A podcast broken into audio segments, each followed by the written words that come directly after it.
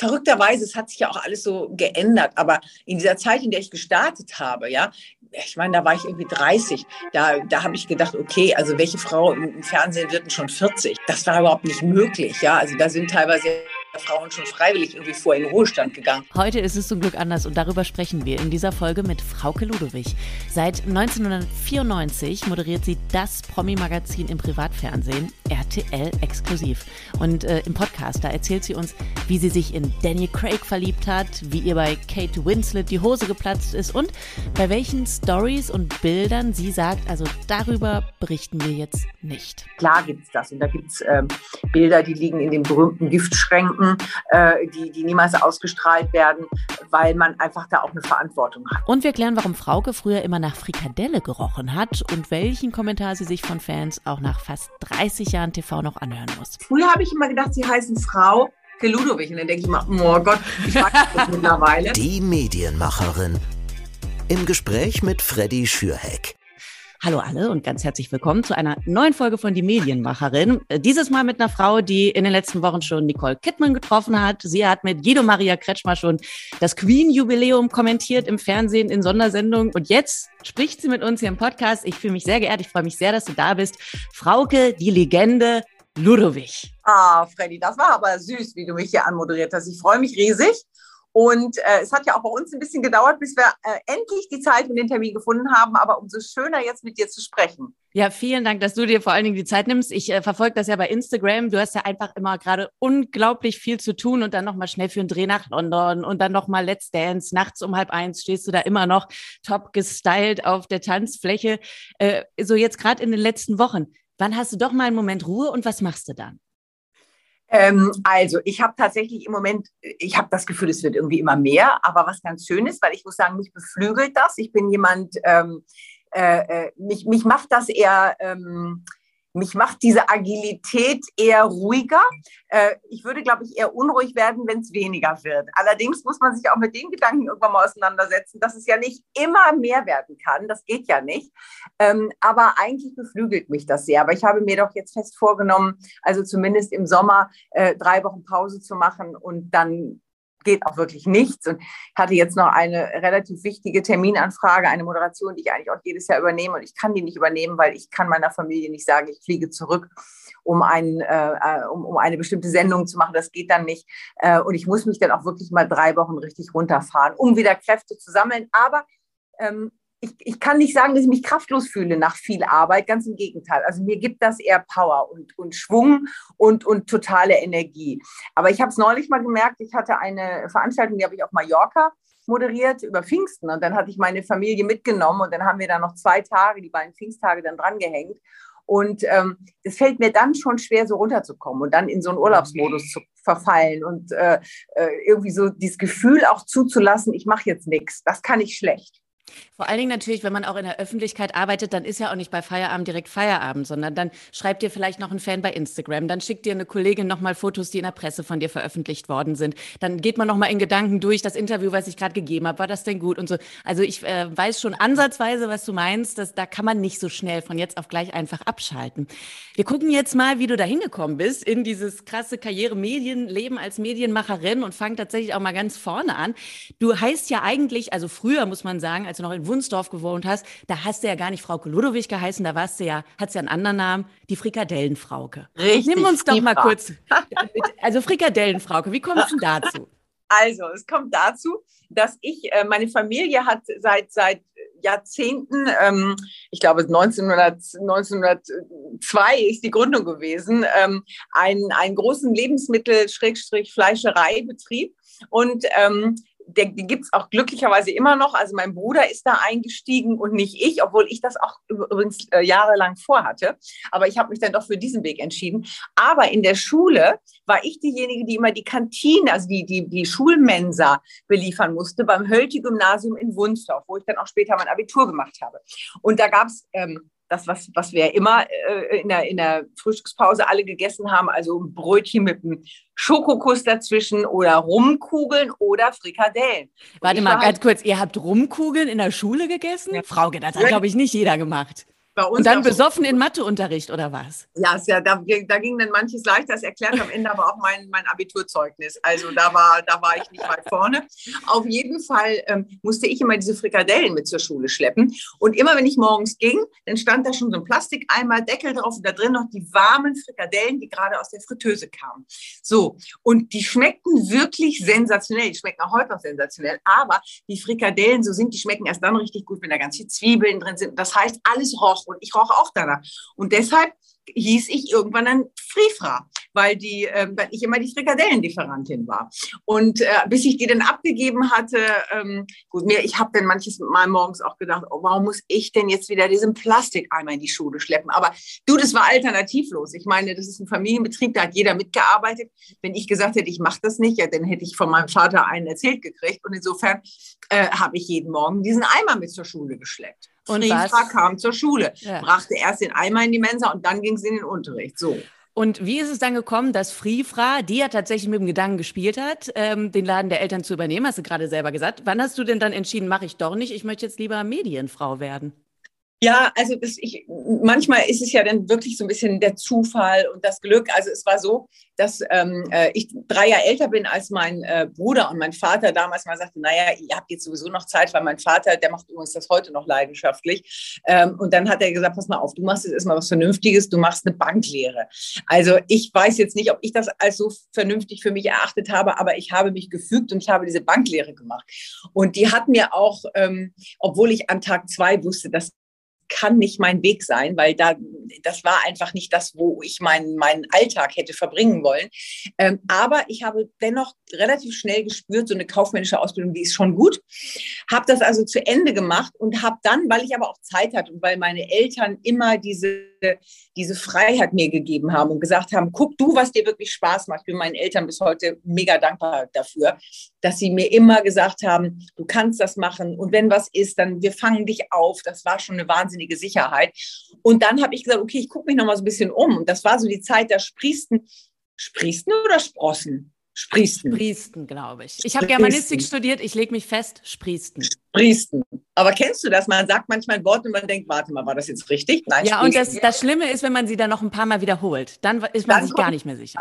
Vor. Also, es war, pass auf, ich formuliere den Satz einfach anders. Es war die Zeit der Gründung der Privatradios in Deutschland und es entstand auch Radio FFN und eine Freundin von mir, also äh, Funk und Fernsehen in Niedersachsen äh, hieß es, und gibt es ja heute noch auch sehr erfolgreich. Und eine Freundin von mir hat da gearbeitet, so als Aushilfe und hat mich dann irgendwann einmal mit hingeschleppt. Und dann fand ich das, fand ich diesen Spirit, das war eben auch so alles, es war so jung und so, so cool und, und, und alle hatten so eine Energie und es war mega. Und dann, das, mich hatte der Spirit so mitgenommen, da habe ich gesagt, kann ich hier nicht arbeiten? Und dann habe ich da angefangen, Regale zusammen zu zimmern. Also ich bin handwerklich jetzt auch nicht so, so schlecht dabei. Und dann war, ich da im Keller und habe das Archiv mit aufgebaut. Und dann musste ich die Platten einsortieren, die Singles und die LPs. Und so, so und dann hat mir das ja echt gut gefallen und ich habe natürlich dann auch irgendwann gedacht, okay, ich möchte jetzt hier nicht im Keller bleiben und die ganze Zeit Platten sortieren und hatte dann zwischendurch auch ein paar Mal das Gefühl, was habe ich hier gemacht, habe aber bei der Bank tatsächlich gekündigt. Die hätten mich aber sehr gerne übernommen, weil ich war wirklich eine Eins am Schalter. Ich war immer nett mit den Kunden, die sind immer gern zu mir gekommen. Ich konnte alle Kontonummern auswendig. Ich war eine patente junge Frau.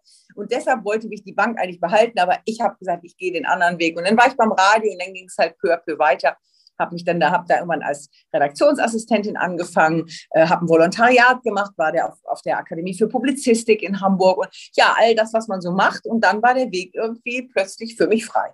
So, und dann bist du zu RTL. Nochmal ganz kurz, solltest du jemals weg wollen vom Fernsehen, wieder zum Radio äh, hin? Wir haben immer ins Livehaus immer noch den ganzen Keller voll mit Platten und CDs. Die könnte mal wirklich jemand sortieren.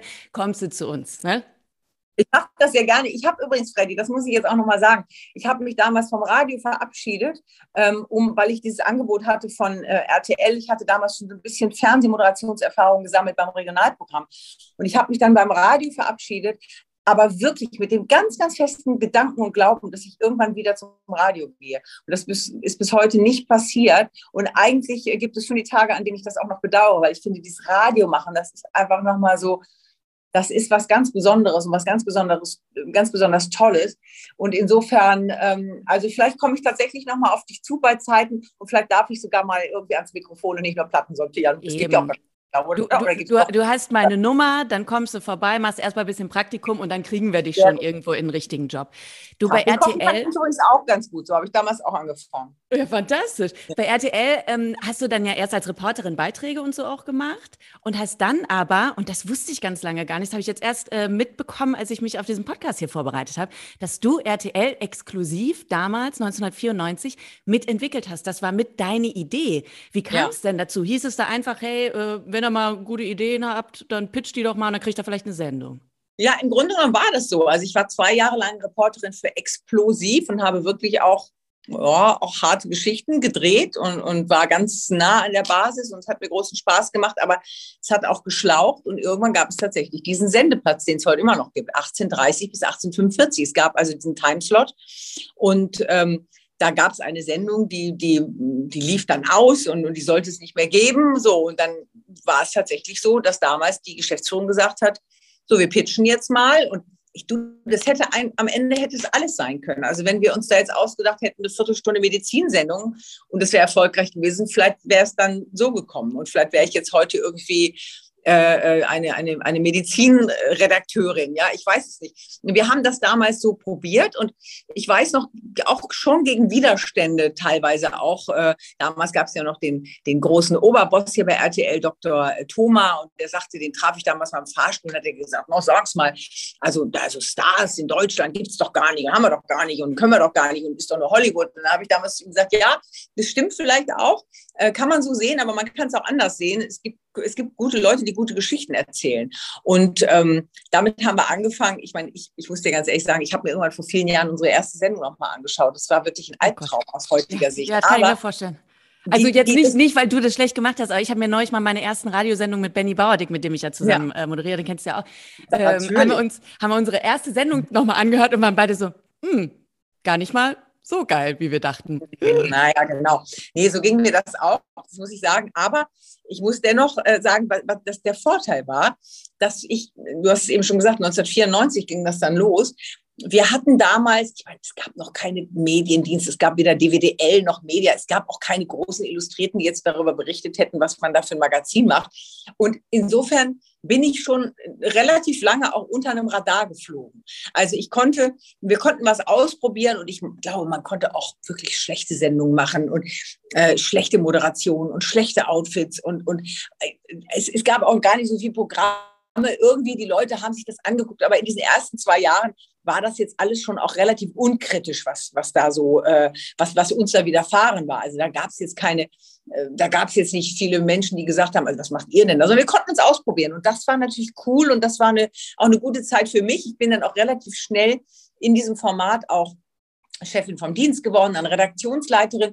Und ich habe mich da halt wahnsinnig reingehängt. Und dann habe ich irgendwann, zwei, drei Jahre später, habe ich die Möglichkeit gehabt, diese Wochenendsendung zu machen am Sonntag. Und das war dann eine Aufgabe mehr. Und dann kamen Specials dazu, dass wir von vor Ort berichtet haben, große Geschichten gemacht haben von vor Ort. Große Specials kamen dazu, ähm, damals mit Siegfried und Roy, mit Michael Schumacher, mit den Rolling Stones. Und das hat natürlich, und das davon zehre ich schon auch heute noch, sehr in diese Marke eingezahlt. Also sowohl exklusiv als auch mein Name, weil damit verbinden viele Leute schon etwas.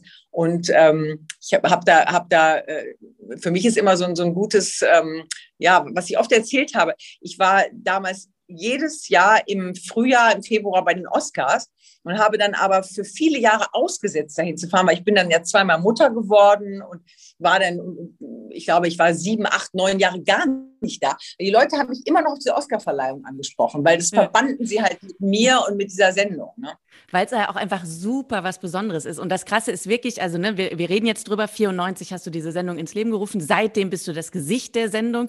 Meine Mama und ich haben damals immer, natürlich haben wir immer Frauke geguckt im Fernsehen. Wir haben dich auch immer geduzt. Ich hoffe, das war in Ordnung. Das werden die anderen ja, Zuschauer das ist Du kannst deiner Mama sagen, auch gerne weiterhin. Ja, also du, du bist halt die Frauke, du bist abends immer da, du hast immer die Themen, die uns irgendwie interessieren. Und genau wie du sagst, es ist ja am Ende auch ein bisschen egal, wer der Promi ist. Die Story dahinter ist das Spannende. Ähm, das muss aber doch trotzdem auch für dich viel Druck gewesen sein, oder? Eben das Gesicht einer Sendung zu sein. Das ist das eine, dann doch eben irgendwann auch mal Quotendruck und so. Und aber auch dieses immer verfügbar sein, ne? Also eben auch die Chefin sein, äh, immer moderieren müssen, weil du bist das Gesicht. Hattest du da auch mal zwischendurch das Gefühl, okay, jetzt, jetzt wird es doch vielleicht alles ein bisschen viel?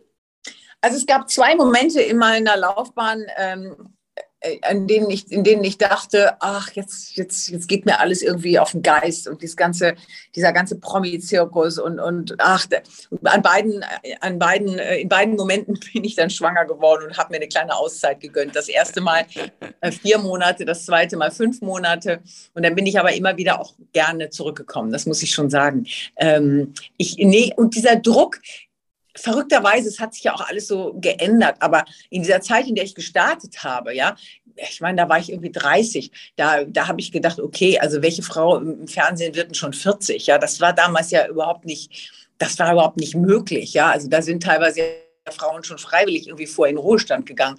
Und irgendwie hat sich da Gott sei Dank auch so vieles verändert. Und ähm, mir hat es eigentlich, also bei mir hat immer die, die Lust an dieser und die Leidenschaft an diesem, an dieser an dieser Sendung, an diesem Themen machen, Geschichten erzählen, hat bei mir immer überwogen. Und ich sage dir ehrlich, wenn ich mir heute Abend jetzt wieder um 18.30 Uhr nach meiner Maske ins Studio stelle und die Sendung mache, dann mache ich das genauso gerne wie am ersten Tag.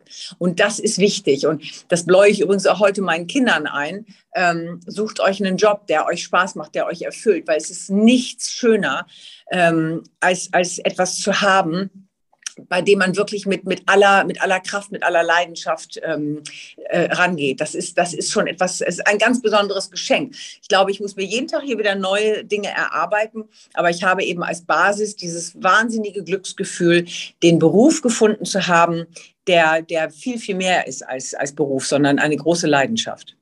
Ja, und das überträgt sich wiederum dann aber auch und deswegen machst du den Job auch einfach so gut. Ich habe am Wochenende natürlich auch exklusiv Weekend äh, wieder gesehen. Ihr habt jetzt ja wieder eine neue, neue alte Sendezeit. Zumindest der Tag ist wieder der alte wie früher, nämlich sonntags, jetzt aber ab 19.05 Uhr. Und da hattet ihr auch einen sehr emotionalen Beitrag, einen Hausbesuch hattest du wieder gemacht, diesmal bei Simone Ballack. Und äh, ich glaube, alle, die es gesehen haben, hatten Tränen in den Augen und waren sehr gerührt von der Geschichte. Nochmal kurz für, für alle, die es vielleicht gerade nicht so auf dem Schirm haben. Simone Ballack hat ja letztes Jahr bei einem tragischen Verkehrsunfall ihren Sohn verloren. Ihr beide habt jetzt, das war ihr erstes Interview wieder, darüber gesprochen. Wie macht man so ein Interview?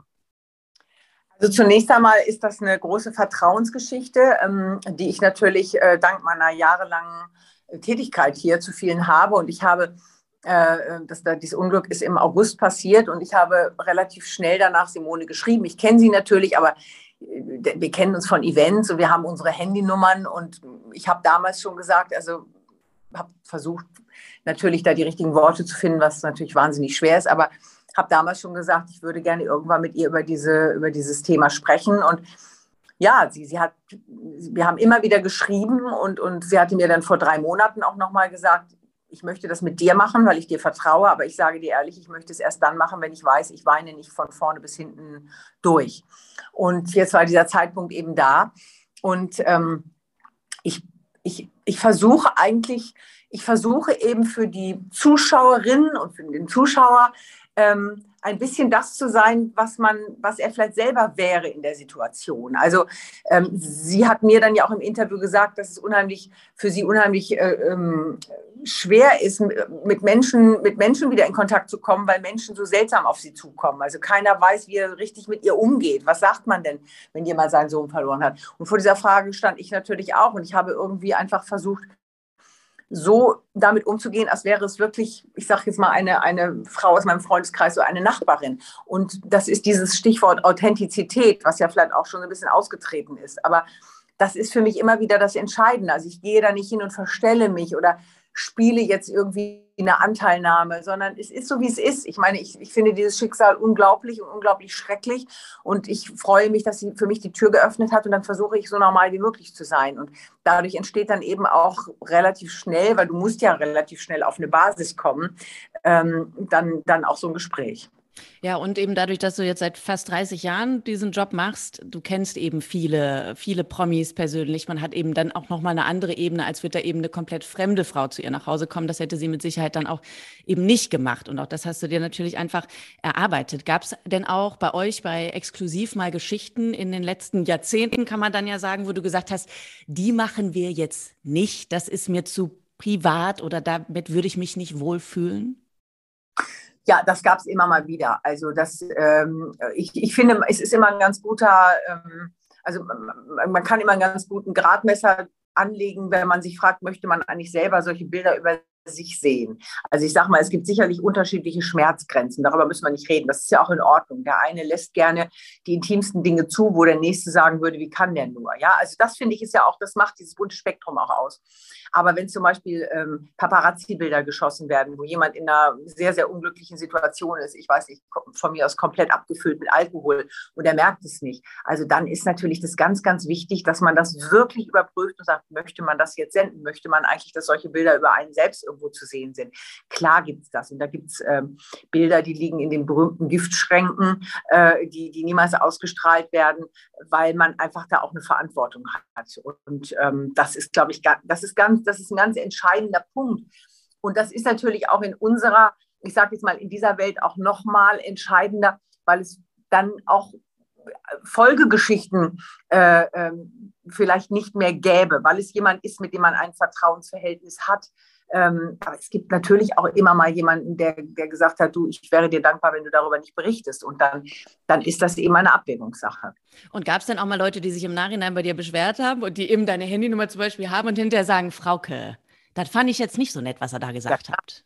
Klar gibt es das, natürlich.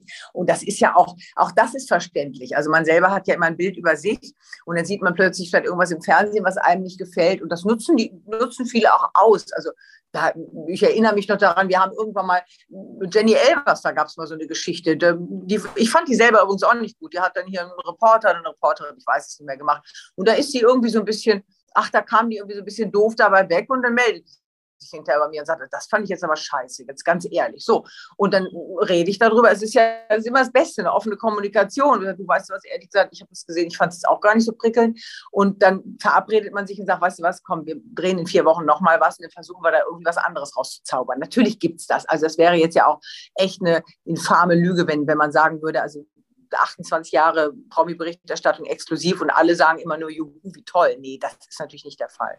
Und wann ist schon mal was so richtig schief gelaufen? Also ich habe nur neulich bei Insta gesehen, aber ich glaube, das ist dann nicht im, im Interview wirklich passiert, aber dass du eben mit Nicole Kidman verabredet warst in Cannes bei den Filmfestspielen. Und dann ist deine sehr schöne Marlene-Hose geplatzt an der Seite. Das war aber jetzt nicht mitten beim Dreh, oder? Das hattest du nur bei Insta dann in eine Kamera gehalten und ich dachte nur so, oh, oh. Kate Winslet übrigens, war Kate Winslet, aber ja, stimmt. Das, macht es, das macht es nicht besser. Die Hose ist äh, äh, geplatzt. Aber es lag daran, dass ich da, wir, oh, wir waren da im, im Hotel Martinez, also im besten äh, Hotel am Platze. Und dann hatten wir noch so schön Zeit und dann habe ich ja ein herrliches Mittagessen mir gegönnt. Und das war irgendwie der Hose zu viel. Also die, die, die, der Reißverschluss ist geplatzt. Aber das ist mittlerweile, das ist so ein Ding, wenn das passiert, das baue ich dann mit ein. Also ich meine, das ist, es war direkt danach, sie stand auf, Kate Winslet und der Reißverschluss, habe ich das noch irgendwie, äh, habe ich das kommentiert, habe gesagt, oh, hier Hose kaputt und so. Aber das sind auch zum Beispiel Sachen, ja, da geht nicht immer alles glatt. Und gerade diese Hollywood-Stars, das ist ein, ein, eine wahnsinnige Vorbereitung und eine Absprache. Und da gibt es eine ganz feste Zeitbeschränkung, die, die man dann hat. Also in diesem Fall äh, hieß es, ich habe ein zehn Minuten Interview mit ihr und bin da morgens um sechs von Düsseldorf nach Cannes geflogen und ähm, dann kam ich da an und dann war das alles, wurde alles nochmal umgeworfen. Ein Kamerateam musste raus. Dann haben die, hat das amerikanische Management mir vor Ort gesagt, es sind doch nicht zehn Minuten, es sind nur acht. Und dann wurden Dinge gestrichen. Das sind dann schon so Sachen, da kriege ich dann echt ein bisschen Herzklopfen, weil ich immer denke, Mann, jetzt haben wir uns doch auf alles so gut vorbereitet, ist alles so gut. Am Ende wollte sie kein Foto mit mir machen, weil es irgendwie nicht abgesprochen war. Also das sind dann die Dinge, die, die triggern mich dann und dann denke ich so, also da, ich gebe jetzt hier so schnell nicht auf, ich werde jetzt hier versuchen, ein richtig gutes Interview nach Hause zu bringen und ich werde auch verdammt nochmal ein Foto mit dieser Frau hinkriegen. Und ich habe so lange gekämpft vor dieser Hotelzimmertür, dass sie am, am Ende auch ein Foto mit mir gemacht hat, ähm, weil ich das natürlich dann auch wieder brauche. Und das ist eben gesagt, Social Media, das, wir spielen ja mittlerweile äh, äh, viele, viele Kanäle und wie gesagt, Social Media, gerade Instagram, liegt mir sehr am Herzen, dass man den auch immer in diesem Backstage-Blick äh, ähm, auch hat. Und da muss man manchmal eben auch einfach mal ein bisschen die Leute bequatschen, um ans Ziel zu kommen. Das ist dann eben so. Oder seinen Weg finden. Ich weiß noch, wir beide waren damals, da haben wir uns auch im Videocall gesehen, bei Pink im Videocall. Ja, genau. Während Corona. Äh, und du warst irgendwie nach mir dran und hatten wir uns gerade noch so gesehen zur Ablösung. Ich weiß nicht, ob du dich daran erinnern kannst. Da gab es ja vorher diesen Pressewarteraum dann im Videocall, wo es noch explizit hieß, bitte keine Selfies mit Pink machen. Ich hatte aber natürlich den Auftrag, und zwar nicht nur von 1 Live, sondern auch von WDR 2, mach ein schönes Foto von Pink, also wo sie wirklich in die Kamera lächelt. Das brauchen wir für online. Und ich denke mir, scheiße, jetzt darf ich aber kein Selfie machen. Naja, und dann hatte ich denen halt versprochen, kein Selfie zu machen und habe aber knallhart einfach gesagt dann zu ihr von wegen, von wegen, ich weiß, Selfies sind nicht erlaubt, aber ein Screenshot bräuchte ich doch. Dann wenigstens, ob sie einmal nur einmal kurz in die Kamera lächelt. Also es war ja am, im Prinzip kommt es auf gleich, aufs Gleiche raus, war aber kein sogenanntes ja. Selfie. Und dann hat sie es mitgemacht. Und äh, für sie war es auch gar kein Problem. Ich weiß nicht, ob sie bei dir dann auch noch Bilder gemacht hat, aber die war ja total locker drauf. Die war ja auch super nett, hat genau. sich den Namen gemerkt, hat mich immer mit Namen angesprochen und so. Es war total cool. Ja. Und dann ging ich raus aus dem Videocall und war kurz wieder in dem Presseraum und hörte nur, wie die auf Englisch sagten, ja, was jetzt? Jetzt machen sie keine Selfies, sondern Screenshots. Was ist das denn für ein Mist? Und dann bin ich ganz schnell raus aus dem Call und dachte so, ist mir egal. Ich habe mein Bild, ich habe meinen Ton und jetzt nach mir die Sintflut. Man muss auch manchmal da ein bisschen. Ja, ja, genau. Das finde ich lustig, weil ich war danach auch in diesem Presseraum. Ich weiß gar nicht, ob man sich das jetzt so vorstellen kann. Ähm, äh, diejenigen, die uns jetzt zuhören, weil es ist ja tatsächlich, also es war ja alles virtuell und man, man, man landet tatsächlich in einem, in einem virtuellen virtuellen Raum. Ähm, also ich meine, schöne neue Welt, oder? Das gab es ja nun alles vor ein paar Jahren noch ja. nicht. Und da saßen dann aber schon praktisch so ein paar ähm, ein paar Techniker. Und diese Techniker, die haben dann immer unsere Interviews danach bewertet. Und ich weiß, die haben auch bei mir irgendwie einen ganz blöden Satz gesagt. Ich habe jetzt vergessen, was, aber sie haben irgendwie einen blöden Satz gesagt über mein Interview. Und ich habe hab genau dasselbe, dieselbe Reaktion wie bei dir ich bin ganz schnell aus diesem Raum raus und dachte, okay, ich habe das Interview, sie hat ein Foto mit mir gemacht und ähm, ach, das war irgendwie auch schon ganz süß. Ich habe nämlich lustigerweise meine Kinder da noch kurz mit reingeholt. Ähm, weil sie hat ja noch zwei Kinder und dann gesagt, hier, ich, das Interview ist hier bei mir zu Hause, ich sitze ja in meinem Büro ja. und dann habe ich einmal so ein bisschen rumgezeigt, da hingen meine ganzen Klamotten, das fand sie mega lustig und dann kamen meine Kinder da noch kurz mit rein, das fand die irgendwie schon ganz cool. Aber es ist ja eben auch wie du auch sagst, sie selber ist eine lässige Frau, aber dieses ganze Drumherum, das ist natürlich oft schwierig. Die wollen dann das nicht und wollen keine, dass keine Fotos gemacht werden und dass dies nicht gemacht wird und das nicht. Und ich ähm, hatte ein sehr, äh, sehr cooles Erlebnis Anfang des Jahres. Da war ich in London und habe Daniel Craig getroffen zu der James Bond Premiere. Und ähm, da hatte ich das einzige Interview, auch relativ lang sogar, das war, glaube ich, 20 Minuten. Und da hieß es dann auch keine privaten Fragen und dies nicht. Und auf gar keinen Fall ein Selfie. Der hasst Fotos, der hasst. So, und dann habe ich gedacht, okay, ich lasse das nicht auf mir sitzen und habe mir, hatte eine Hose an, habe mein Handy da äh, reingesteckt in die Hosentasche, Interview gemacht. War ein sehr, sehr nettes Interview. Ich habe mich auch ein bisschen verliebt in Daniel Craig, muss ich sagen. Also, cooler Typ. Ähm, so, und dann habe ich halt danach, ähm, ja, das genau, es war, fällt mir ein, es war übrigens schon Ende letzten Jahres, war nämlich der Tag nach der Bundestagswahl. Und ähm, dann haben wir über Politik in Deutschland gesprochen, mega lässig.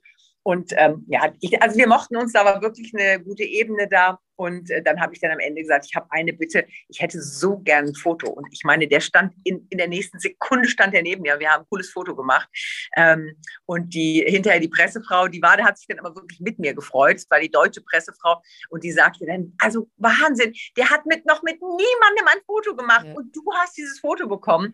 Und das das macht mir dann auch irgendwie so, ach, das, das, das, ja, das, das feiere ich dann so eine Situation, ja. macht mir total Spaß. Ja, ja, da ist man dann auch schon ein bisschen stolz, muss man sagen. Ich hatte mit äh, Camila Cabello vor ein paar Monaten ein Interview im Videocall ähm, und da hieß es natürlich auch vorher, bitte keine Fragen dazu, dazu, dazu und erst recht nicht zu Sean Mendes, da waren die gerade noch so zusammen, die beiden. Mhm. Ähm, wobei ich ehrlich gesagt, ich glaube bis heute, das ist eine PR-Lüge, diese Beziehung, aber Du nickst auch schon, Frauke. Ich, ja, ich glaube das auch. Ich kann, ich kann mir das auch vorstellen, dass es das ist. Also ja. ganz sicher wird auch nicht. Ist ja so ein Pärchen, kommt man auch nicht so ganz nah dran, auch nicht als Berichterstatter. Da ist schon auch immer irgendwie noch viel dazwischen. Aber ich, ich glaube auch, das könnte so sein. Das ja, ist irgendwie wirkt zu inszeniert. Ja. Aber man will ihnen ja auch nicht Unrecht tun. Vielleicht nee, ja aber diese, diese Videos, wie sie damals spazieren gegangen sind während des ersten Lockdowns und so ganz, ganz langsam über die Straße schlurfen und er ist so in so einem äh, weißen Tanktop und sie ist auch eigentlich relativ gestylt dafür, dass man nur spazieren geht. Das war so sehr offensichtlich so Paparazzi, wir gehen extra langsam, damit ihr ein gutes Bild habt. Naja, ja. auf jeden Fall hatte ich sie dann im Interview und durfte natürlich keine Sean Mendes Frage stellen, habe aber natürlich dafür fünf Fragen gestellt, die so in Richtung Sean Mendes gingen. Also, wer ist denn die erste Person, der du einen neuen Song Song vorspielst und so weiter. Und natürlich hat sie aber dann auch von sich aus irgendwann angefangen zu erzählen, von mir, nee, das, der Sean, dem spiele ich das immer vor und nee, der ist dann auch, der war jetzt auch ziemlich begeistert von der Single und er spielt mir seine Sachen vor. Ja, wunderbar, das ist der O-Ton, den ich brauche. So, das mhm. ist wie, wie die Date Night machen. Du, ich habe äh, einige Fragen von Hörerinnen und Hörern bekommen ja. äh, des Podcasts, die würde ich dir gerne äh, stellen. Die in der kleinen Rubrik Frag Frauke. Mhm. Äh, Sabine aus Hamburg hat zum Beispiel gefragt, ähm, wenn Menschen deinen Namen sagen, Frauke, hörst du dann auch manchmal Frau Frau Ludowig heraus? Das ist ja so ein bisschen, das, das, das sehe ich immer bei TikTok und so. Ich habe damit irgendwie überhaupt nichts anfangen können am Anfang, weil, also für mich, ich heiße ja nun so vom ersten Tag an. Und insofern, und ich komme ja aus Norddeutschland, also die, die Sabine aus Hamburg, die kennt den Namen, glaube ich, auch. Ich wurde ganz oft angesprochen aus, von Menschen aus Süddeutschland, die sagten, ja, diesen Namen, den gibt es irgendwie bei uns gar nicht. Also deshalb, nee, in mir regt sich das jetzt nicht. Aber ich weiß, dass es ganz viel, mich schreiben auch immer wieder immer Leute an und meinen immer mir etwas Neues zu erzählen, wenn sie sagen, früher habe ich immer gedacht, sie heißen Frau Ludowig. Und dann denke ich immer, oh Gott, ich weiß das mittlerweile. Nein, ich heiße so. Aber auch das hat sich ein bisschen verselbstständigt und ist ja irgendwie auch ganz lustig. Ja, ansonsten kannst du deinen Namen einfach wieder zu Frikadellenfrauke erweitern. Das ja, ist ja auch catchy, das bleibt drin. Friefra. Ja, Frifra. Äh, Laura aus Köln hat gefragt, und im Prinzip geht das ein bisschen in die Richtung, die wir eben schon kurz angesprochen hatten. Wie ist es denn, vor der Kamera als Frau älter zu werden? Wie hoch ist da der Druck? Ja, ich empfinde den wirklich nicht, ähm, weil ich ähm, habe mich eigentlich, das muss ich sagen, auch wenn ich natürlich hier jeden Tag in die Maske gehe und ich meine, man sieht mich jetzt ja nicht, aber die Freddy sieht mich, ich bin jetzt hier total ungeschminkt. Ja, du siehst aber trotzdem fantastisch aus. Ich bin heute irgendwie so ein bisschen müde, weil ähm, ich habe ja gestern Abend beim IQ-Test mitgemacht und ähm, weil ich den gewonnen habe, musste ich danach noch mit mir selber ein Glas Wein trinken und deshalb habe ich viel zu wenig geschlafen. Ähm, aber ähm, nein, ich muss sagen, ich empfinde diesen Druck vielleicht deshalb nicht so, weil ich mich nie so sehr über diese Optik definiert habe. Klammer auf, obwohl ich natürlich jeden Tag hier irgendwie parat gemacht vor der Kamera stehe. Das ist ganz klar, ja. Und das, deshalb will ich das jetzt auch nicht so abschwächen. Aber es gibt natürlich eine Maskenbildnerin jeden Tag und es gibt ein Styling jeden Tag.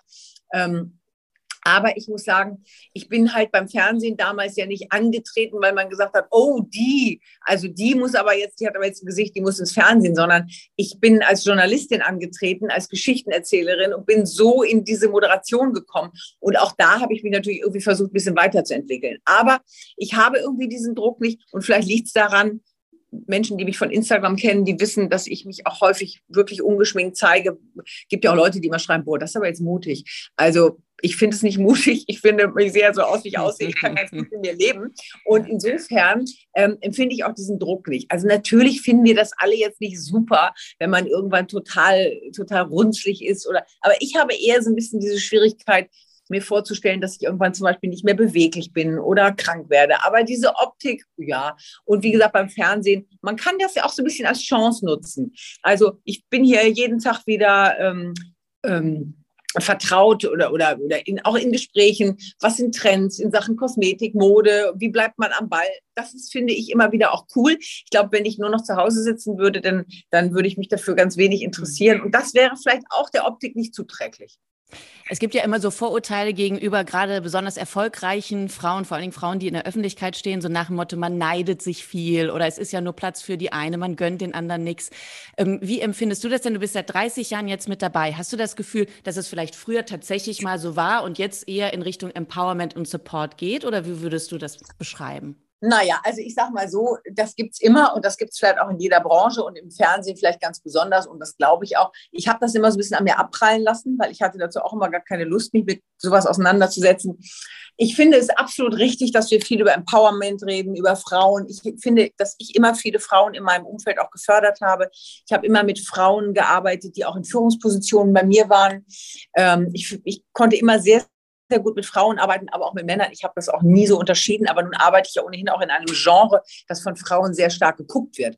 Ähm, ich habe manchmal heute das Gefühl, dass wir viel über Empowerment reden, es aber trotzdem noch gar nicht so leben. Also ich glaube, es gibt trotzdem auch noch Zickenkriege und, äh, und Frauen, die, die vielleicht die, äh, die, das Gegenüber irgendwie lieber raus hätten, weil sie selber irgendwo hin möchten. Also insofern ist es, glaube ich, für uns Frauen echt schon eine Herausforderung, dieses Empowerment auch mit Leben zu füllen. Aber wie mache ich das? Im Grunde genommen ist es wie, ist es wie mit Umweltschutz, fängt irgendwie bei der Mülltrennung an. Also wenn ich nicht bei meinem kleinen, in meinem kleinen Haushalt damit anfange, dann, dann, dann ist es verkehrt. Also das, da, damit geht es schon mal los und so ist es auch beim Empowerment. Ich kann immer nur versuchen, junge Frauen ranzuführen und ihnen Chancen zu geben und ähm, ja, und dann natürlich auch zu sehen, was man selber hat. Aber ich bin ja auch selber, ich bin auch gefördert worden früher. Und auch in meinem Umfeld gab es Menschen, die gesagt haben, ich glaube, du hast ein Talent. Und das war auch für mich eine große Chance. Und das ist, es macht übrigens auch Spaß, Dinge weiterzugeben. Ich finde das ganz besonders toll. In diesem Sinne auch nochmal an alle Medienmacherinnen und Medienmacher, die hier dem Podcast folgen, die schon drin sind im Business. Supportet die jungen Kolleginnen und Kollegen und wenn Praktikantinnen oder Praktikanten kommen, dann nehmt ihr auch mal an die Hand, zeigt ihnen was, helft ihnen ein bisschen was. Das zahlt sich am Ende immer aus. Ähm, nächste Frage von Corina aus Frankfurt. Was würdest du deinem mit 20-jährigen Medien-Ich sagen wollen? Also ich würde, glaube ich, meinem eigenen Ich sagen, dass ich ähm, vieles richtig gemacht habe, weil ich immer auf meine ähm, Instinkte gehört habe und ähm, dass ich, äh, ich ähm, dass ich würde, würde mir auch sagen, dass es immer richtig war, diszipliniert und fleißig zu sein, weil du kannst bei noch so viel Talent und auch Glück, das Glück gehört auch dazu, das ist ganz klar. Ich war auch an an manchen Tagen einfach an der richtigen äh, Stelle und, und am richtigen Zeitpunkt auch da. Ähm, aber du, es geht nichts ohne Disziplin und ohne Fleiß und ohne Ehrgeiz. Und es, es gibt immer mal die Tage, da geht alles schief. Und es gibt auch Tränen. Ähm, aber man muss durch vieles durch. Das haben mir tatsächlich auch meine Eltern immer mitgegeben zieh das durch, halt das durch. Übrigens auch der Grund, weshalb ich damals die Banklehre durchgezogen habe und immerhin mit einer 3 abgeschlossen habe. Aber dann konnte ich, war ich offen für was Neues. Ähm, und das würde ich meinem Ich, im Übrigen, meine Kinder sind jetzt 17 und, und fast 19, denen gebe ich das genauso mit. Und ähm, das sage ich auch den jungen Praktikanten hier. Zieht das durch, glaubt an euch. Wenn ihr Spaß daran habt, und das ist immer noch ein, ein Beruf, der sich sehr verändert hat, ähm, von dem Zeitpunkt an, als ich so jung war und in diesen Beruf eingestiegen bin. Das ist was ganz anderes geworden. Aber er macht noch genauso viel Bock. Und äh, wie gesagt, wenn man, wenn, man, ähm, wenn man da Lust drauf hat, dann ist das ganz, ganz toll. Und dann sind die Medien super und es sind tolle Leute und es sind, es sind tolle Aufgaben.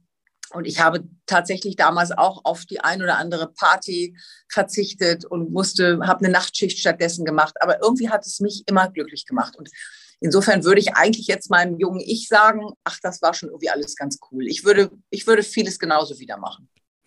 Frauke, du bist äh, wirklich ganz fantastisch. Vielen Dank, dass du dir die Zeit genommen hast, dass du auch so schöne, gute Worte gefunden hast. Ich wünsche dir jetzt gleich eine ganz schöne Sendung und ähm, wir bleiben dabei. Wenn du wieder zum Radio zurück willst, meldest du dich bei mir, machst du erstmal ein bisschen Praktikum, läufst ein bisschen mit und dann kriegen wir das schon hin. Frauke, alles Gute. Sag das auch dem Benny. Ich würde auch Benny einen Kaffee kochen. Der hat das nämlich das auch schon mal für mich gemacht. Ja, das hat der auch definitiv verdient. Morgens braucht er, braucht er ab und an mal ein Käffchen. Ich weiß. Frauke, äh, vielen Dank dir, dass du dir die Zeit genommen hast und gleich eine ganz, fantastische ganz Sendung. Hat großen Spaß gemacht mit dir, Freddy. Und ich höre euch immer im Radio, immer. Und wie immer gilt, wenn ihr so viel Spaß hattet wie wir bei diesem Podcast, dann abonniert ihn gerne, lasst ein paar Sterne da bei Spotify oder iTunes oder auch eine Bewertung. Wenn ihr noch Fragen habt, dann kommt gerne einfach auf mich zu. Über Social Media erreicht ihr mich natürlich. Und wenn ihr Wünsche habt, wen wir hier im Podcast äh, einladen können, dann freuen wir uns natürlich auch.